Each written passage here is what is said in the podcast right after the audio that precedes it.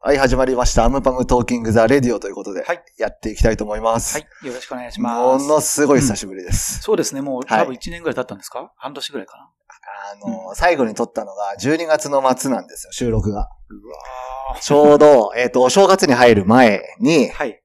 紅白歌合戦見るかどうかとか、年末にもかかわらず、えっと来年、もう年明けた前提で会話してみたりとか、はいはいはい。っていうのが最後で、もう今もう7月になりますので、半年以上経ってますね。はい。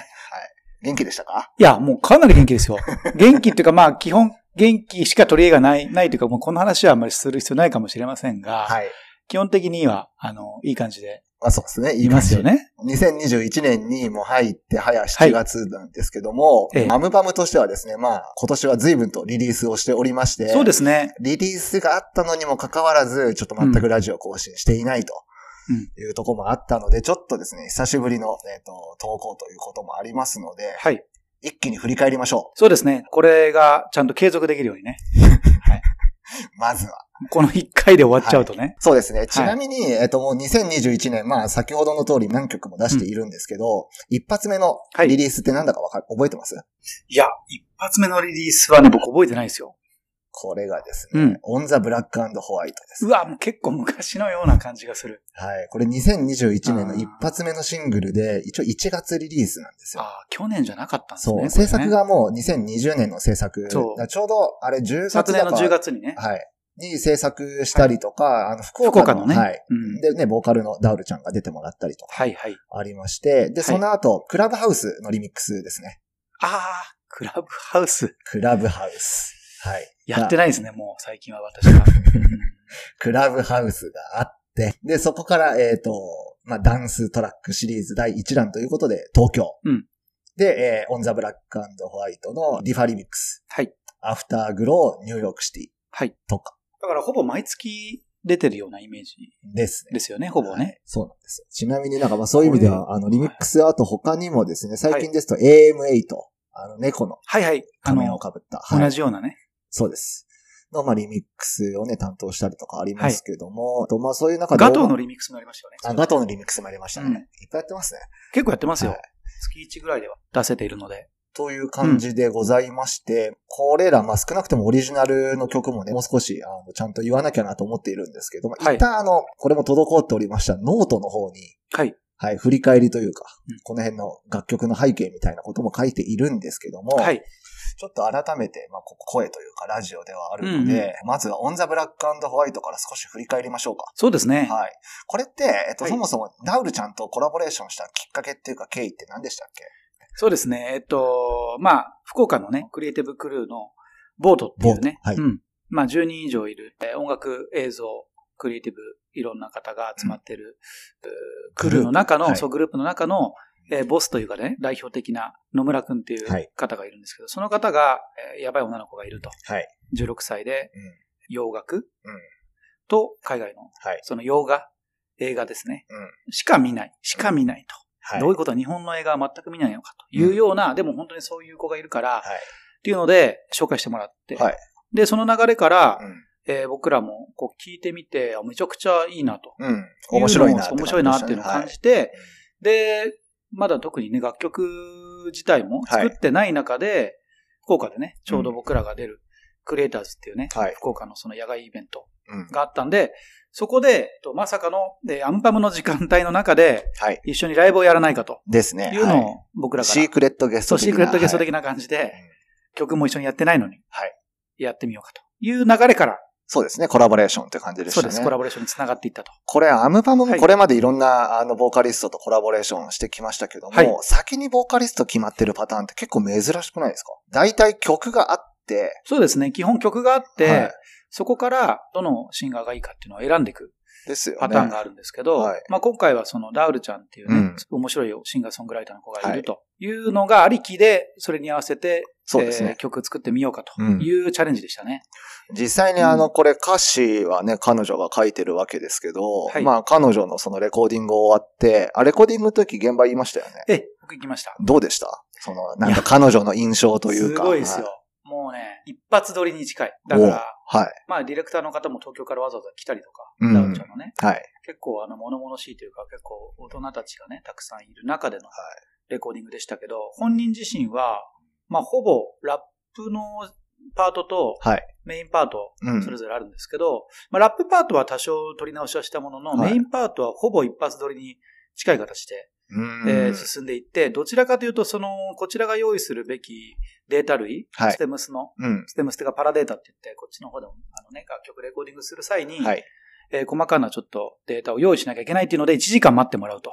むしろ。いう事件が発生したものの、はいうん、結局3時間ぐらいのレコーディングの中の、ほぼ2時間のうち、残りの2時間のうちの1時間で、本人はもうレコーディングを取り切ると。だいぶ早いですね。はい、だいぶ早いし、ピッチの補正もほとんどしてなかったんで、んまあかなり歌い慣れてるっていうか、まあ本当に歌ばっか歌って、はい、かつ洋楽を歌ってきたっていう自信がね、すごい垣間見れるようなレコーディングでしたね。実際このピッチ補正しないっていうのは、なかなかこれ、まあこんな言い方あれですけど、ねはい、日本、特に日本人のアーティストでは今いないんじゃないですかね。うん。あんまり、僕が知ってる限りでは、はい、あの少ないと思いますよ。そうですよね。すごいですよね。だからそういう意味では、すごい耳もいいし、うん、結構自分での歌い込みと歌詞っていうところを、かなりこう自分で決めて、はい、もう望んでるから、うん、まあ本人がね、そのレコーディングの時に言ってたんですけど、世界で一番ナルシストですというのをすごい言ってたんで、はい、かなりそこへ対するこう、準備っていうのは意外にしてないかなと。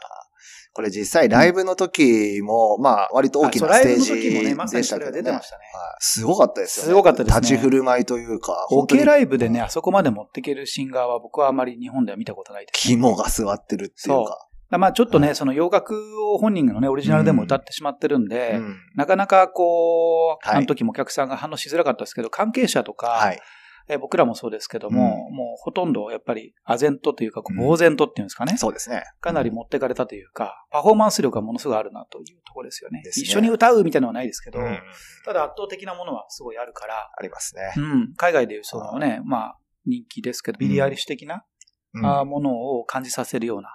まあ本当に個性っていうのがしっかりありますからね。個性の塊ですよね、ダウルちゃんは。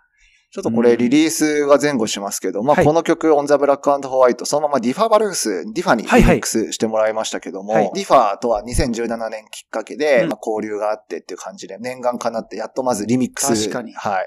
ジャカルタのね、はい、あのステージで共演してますからね。ですね。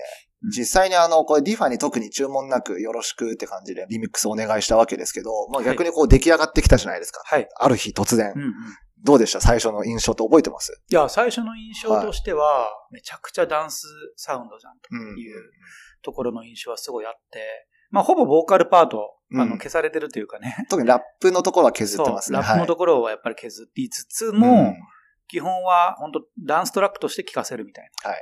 いうところがすごい印象的に残っていて、やっぱ DJ プロデューサーだなっていう。そうですね。はい。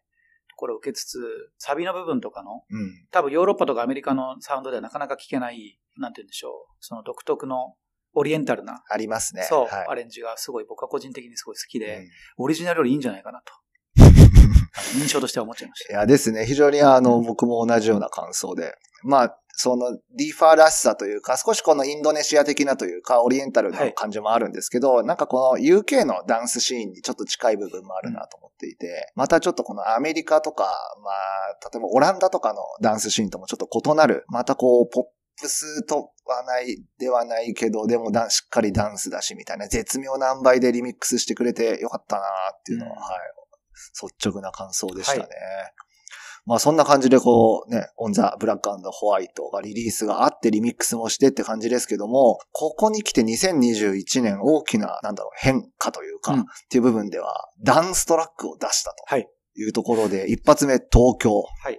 うん、あの、実際にまあこの曲はもともとこの東京という名がありきでプロジェクト走ったわけじゃなくて、まあ別のプロジェクトがあって、はい、その流れでっていう感じでしたけど、うん、実際になんていうかこの曲聴いた時に東京のイメージって湧きました？いや、あんまり湧かなかったですね。うん。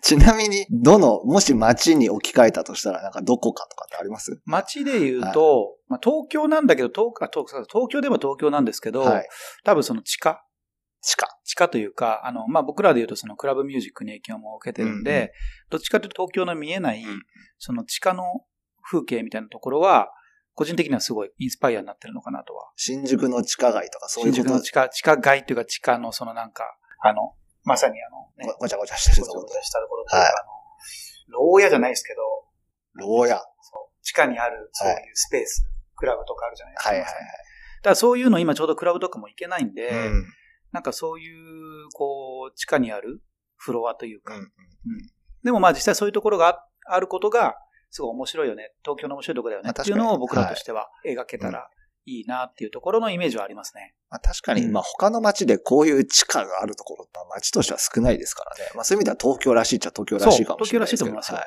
確かに。まあこれダンス、えっ、ー、とミュージックということで、東京が一発目ということで、まあこの後も続いていくわけですけども、はい、ここからは打って変わって、うん、アフターグローがリリースされてます。はい。これ、まあ、時間かかりましたね。結構吸ったもんだというかね、いろんな展開が。リリースできないかと思って。本当に焦りましたけどね。そうですね。まあね、無事リリースできてっていうところですけど、またこれ、これまでの流れともちょっと若干違うような気もするし、これまでアムパム2017年から続く割と春のリリース曲って明るいポップダンスというか、はい、ダンスポップというか、そういうものが続いてる中では、まあ、アフターグロー、このタイミングでは違和感は個人的になかったんですけど、はい、実際にまあキンバリー、うん、まあ台湾の、えー、アーティストとのコラボレーションで、いろいろありましたけども、ボーカルが上がってきて、はい、まあ完成した時のこう印象とかあります、うん、いや、えー、もうあのトップラインができている時点で、はい、アムパムサウンドっていうか、アムパムを聴いてきた人であれば、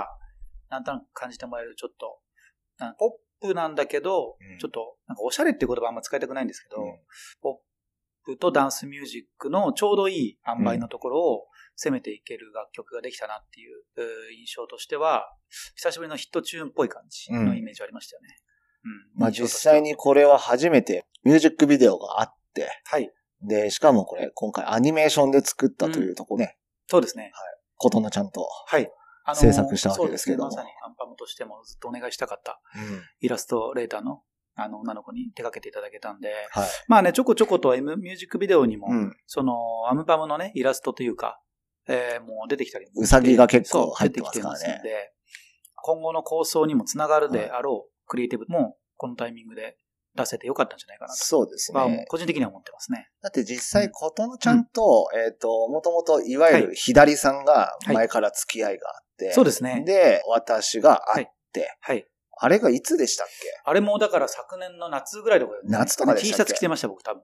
アンパム T シャツ。なんか、一緒にステーキ食べて、僕だけビール飲んでたの覚えてるんですけど。そう、僕はステーキをいただきました。ですよね。あれ夏でしたっけ？夏だと思います。じゃあ1年ぐらい原宿の夏にそういう話を確か知っていたんじゃないか。確かに。そういう意味では、これまで、まあ、随分いろんな楽曲出してますけど、はい、MV も含めたら一番時間かかってるかもしれないですよ一番時間かかりつつも、でもだからクリエイティブに。あれか、ピンクレモネードが結構かかってるのか。ピンクレモネードは、あれ、ピンクレモネードはミュージックビデオは作ってないですけど、ね、楽曲っていう意味ではめちゃくちゃ時間かかってるんです、あれ。2年ぐらい寝かしてる可能性ありますね、はい。それこそピンクレモネードは、あれですよ、午前中バージョンとかなんかいくつかバージョンあったじゃないですか。すチルバージョンは、あ、チルバージョンだ。リリースされてないんじゃないかなと。そうだそうだ。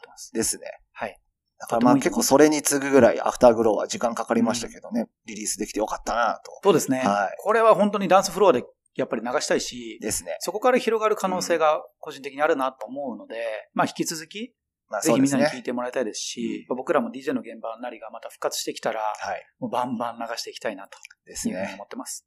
で、えー、直近のリリースでいきますと、ニューヨークシティ。はい。これも東京に次ぐダンストラックもので、ニューヨークといえば、ね、アムパムとしてはだいぶおなじみのというか。そうね。もうニューヨークに行きたいなって、このサウン音楽がね、やっぱりできて、個人的にも思いましたし、アムパム含めてね、アムパムチームとして、ニューヨークに行かなきゃ、ね、行かなきゃなと思ってますよね。はい。うんまあね、ニューヨークっていう形でまあリリースできたわけですけども、はい、この後も引き続きね、いろんな街の名前を付けたダンストラックシリーズも出していきますし、当面の間はまあアムパムにゆかりのあるというか、はい。